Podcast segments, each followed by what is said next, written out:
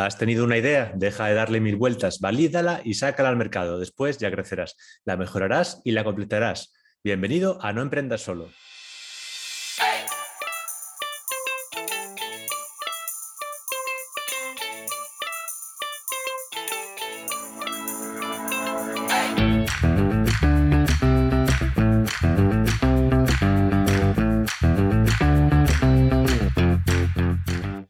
Buenos días, mi nombre es Víctor Gómez, llevo trabajando como autónomo y comprendedor desde 2010 y en este vídeo te voy a contar las cinco claves que necesitas para saber si emprender es para ti.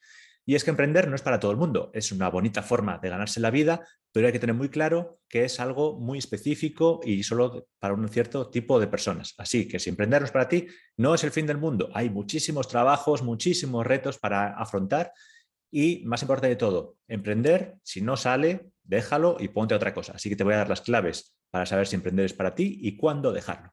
La primera clave, lanza productos mínimos viables rápido, rápido al mercado. Aquí el único juez es el mercado, o sea, los consumidores. Da igual que seas el más listo, el más guapo, el más saleroso, el más simpático, eso da igual. El juzgado, el que juzga las ideas es el mercado, los que lo compran, los compradores. Así que aprende sobre ventas, aprende sobre marketing y sobre todo, lanza tus ideas muy rápido. Ahora hay herramientas no code, herramientas que no hace falta programar, que son muy sencillas de utilizar para lanzar pequeños bocetos. Por ejemplo, tienes la idea de hacer un comercio de, por ejemplo, me lo invento, comida cercana, producto kilómetro cero y lo quieres vender en tu ciudad. Pues mira, te haces una pequeña página con card.com en la que explicas ese producto. Entonces, después anuncias en Google Ads, inviertes 50 euros, pones anuncio en Facebook orientado a la gente de la ciudad, otros 50 euros, y por 100, 150 euros ya puedes ver cómo responde el mercado a tu idea. Y lo más importante, que el mercado responda no significa que haya likes, significa que haya ventas. Así que hay que tener un buen botón, botón grandecito, que al darle tengas que meter a tarjeta de crédito, tengas que pagar, tengas que dar dinero. Todo lo demás solo son eh, métricas de vanidad, vanity metrics que llaman. Eso, los likes están muy bonitos, quedan muy pintones, pero no dan dinero. Lo que da dinero es que la gente compre. Entonces, buscas lo mínimo viable de tu proyecto, la cosa, la incertidumbre que tengas y la desarrollas un producto mínimo viable para verificar si esa hipótesis que tienes, si esa duda que tienes es realmente producto para vender, si realmente va a tener una actividad comercial. Segundo, tienes que tener la responsabilidad de trabajar en lo que genera beneficios, no en lo que más te gusta. Estás lanzando un proyecto, estás lanzando una pequeña empresa. Entonces vas a tener que trabajar en la parte de los impuestos, en el tema legal, RGDP, montón de productos, montón de facetas de tu empresa que no te van a gustar, pero alguien tiene que hacerlas. Y como solo estás tú, te va a tocar hacerlas a ti. Así que ten unos buenos hábitos, céntrate bien en hacer lo necesario, lo mínimo imprescindible, lo justo y necesario, pero vas a tener que tragarte muchos marrones, sobre todo al principio. Después ya podrás delegar, ya podrás construir sistemas, ya podrás escalar y ya podrás delegar los temas en los que peor eres. Pero los temas en los que eres bueno, tienes que saber trabajar muy centrado y muy focalizado. Por eso, recomendaciones rápidas. Trabaja en un entorno silencioso, sin música, en un sitio en el que estés cómodo, ponte tramos de 20 minutos, 30 minutos, por ejemplo la técnica Pomodoro, y trabaja full. Nada de estar con el WhatsApp, con las notificaciones del mail, todo cerrado. Aquí hay que trabajar y producir, porque si no, tu negocio no va a funcionar y va a convertirse simplemente en un pasatiempo. Tercero, hay que saber ponerse freno. De nada vale correr, de nada vale tener potencia sin control si no hay control. Perdona la redundancia. Esto ya nos lo decía en un anuncio de neumáticos hace años, y es que la potencia sin control no sirve de nada. De nada te vale que eches un día trabajando 14 horas ahí programando como un loco, taca, taca, taca, taca, taca, si después estás una semana sin tocar el teclado. Eso es negativo en cuanto a la productividad. Así que tienes que saber muy bien ponerte freno, regular tu intensidad y es que los emprendedores pasamos picos de hiperactividad, picos en los que tenemos un montón de reuniones, montones de cosas que hacer, sobre todo montones de ideas que queremos implementar, pero nos falta el tiempo. Y otros momentos que son de bajón, de mi idea no vale para nada, el mundo es una mierda, esto se va a pique. Y hay que saber tener la suficiente fuerza, el suficiente coraje, el suficiente autoconocimiento como para no quemarte y saber regular tu intensidad.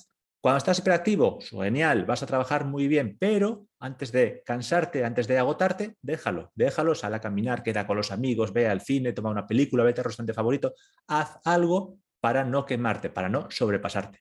¿Qué toca un bajón? No pasa nada. Sal a caminar, ponte música, baila, canta, haz algo que te anime, algo que te levante el espíritu. Y en 15 minutos ya te pondrás a hacer actividades. Empiezas por alguna que te guste un poquito más y después ya harás las que te gusten menos. Como autónomo, como emprendedor, vas a tener que gestionarse a ti mismo y gestionarse a ti mismo, a uno mismo, es lo más difícil que hay. Cuarto, hay diferentes tipos de emprendimiento. O sea, todos estamos acostumbrados a ver a los megacracks de Silicon Valley, a los Mark Zuckerberg, a los Bill Gates, a los Steve Jobs de la vida, pero esos son casos excepcionales, por eso tienen películas, por eso llenan todas las noticias. No es lo normal, es lo rarísimo. O sea, en España tenemos contados con los dedos de una mano emprendedores de ese tipo. Aquí lo normal, en un sitio como España, como Latinoamérica, es que el proyecto vaya creciendo poco a poco, necesite 5 o 10 años para funcionar, escalar muchísimo y ser realmente rentable. Entonces, hay diferentes tipos de emprendimiento. No es solo el crear una pequeña empresa en un garaje y a los tres meses estar ya entrando en bolsa. Eso es imposible y sobre todo más en entornos latinos como el nuestro. ¿Y qué tipos de emprendimiento hay? El primero, empezar con nuestros propios recursos. En inglés se llama la técnica del bootstrapping. O sea, tú tienes unos recursos, digamos que pones 2.000 euros y vas empezando con tus proyectos lanzas el mínimo viable, ves cómo responde el mercado, vas haciendo pequeñas mejoras, vas haciendo pequeñas iteraciones y vas a ver si tu negocio, si tu idea tiene aceptación por el mercado. Es lo más importante. Otra forma de emprender es con socios. Tienes un amigo, dos amigos o amigas, os juntáis los dos o tres personas y empezáis ahí, taca, taca, taca, empezáis a hacer el proyecto. Esto es mucho más fácil, bueno, mucho más sencillo en teoría, ya que acompañado te van a apoyar en los momentos difíciles pero hay que tener en cuenta que los socios también tienen el resto tenebroso y es que en algún momento pueden dejar la idea, pueden seguirse a otros proyectos o pueden todavía más enfocar tus momentos de bajón. Entonces, los socios hay que tenerlos muy en cuenta y escogerlos con mucha sabiduría. Una recomendación, coge a los socios con los que te irías a viajar durante un mes a los sitios más recónditos del planeta. Gente en la que realmente confíes, en la que pondrías tu vida en sus manos. Otra forma de emprender es directamente montar una SL. En este caso, ya tienes que tener tu idea de negocio validada, ya tienes que saber qué funciona y es el paso en el que ya necesitas un poquito de capital para emprender. En España, 3.000 euros. Otra forma de emprender de la que se habla muy poco y que además tiene muchísimo sentido, comprar una empresa. Tienes un poquito de capital, pides un préstamo, compras una empresa que ya funciona, que ya ha validado su modelo de negocio, que ya puede tener algunos empleados, que ya tiene lista de clientes, ya tiene listas de proveedores, y solo te queda escalar ese negocio.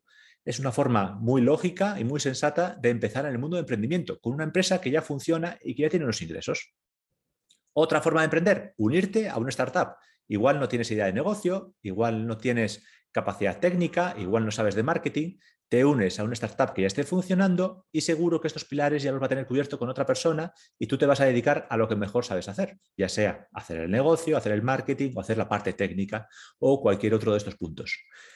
Y la última, no para emprender no tiene por qué ser por tu cuenta fuera de empresas. Puedes estar en una empresa muy grande, por ejemplo, Telefónica, por ejemplo, Mercadona, y dentro de esa empresa crear tu proyecto. La empresa como Telefónica, ya mencionada, tiene emprendimiento interno e incentiva que los empleados creen empresas para que relacionadas con la tecnología, obviamente es telefónica, y así hacer que esas empresas funcionen y crezcan mucho más. Y lo último de todo es mi recomendación para cuándo dejar de emprender. Si estás seis meses y no has facturado nada, cero euros, déjalo. O sea, así de directo. Si en seis meses no has logrado vender nada, es momento de cambiar de idea, de pivotar, de buscar otro modelo de negocio. Mi recomendación, busca donde haya los hambrientos, donde haya gente que necesite algo y tú puedas suplir. Si en seis meses no vendes, es que realmente esa gente no tenía esa necesidad de pagar por ese servicio. Así que hay que estar rápido para pivotar y no quedarse sin ahorros. Ya conocí muchos emprendedores que tenían 20.000 euros, se compraron el local, lo decoraron, lo llenaron de cosas y al año se han encontrado que no tenían clientes y tuvieron que cerrar. Y esto es tiempo perdido, que no vuelve, y dinero perdido que cuesta recuperar.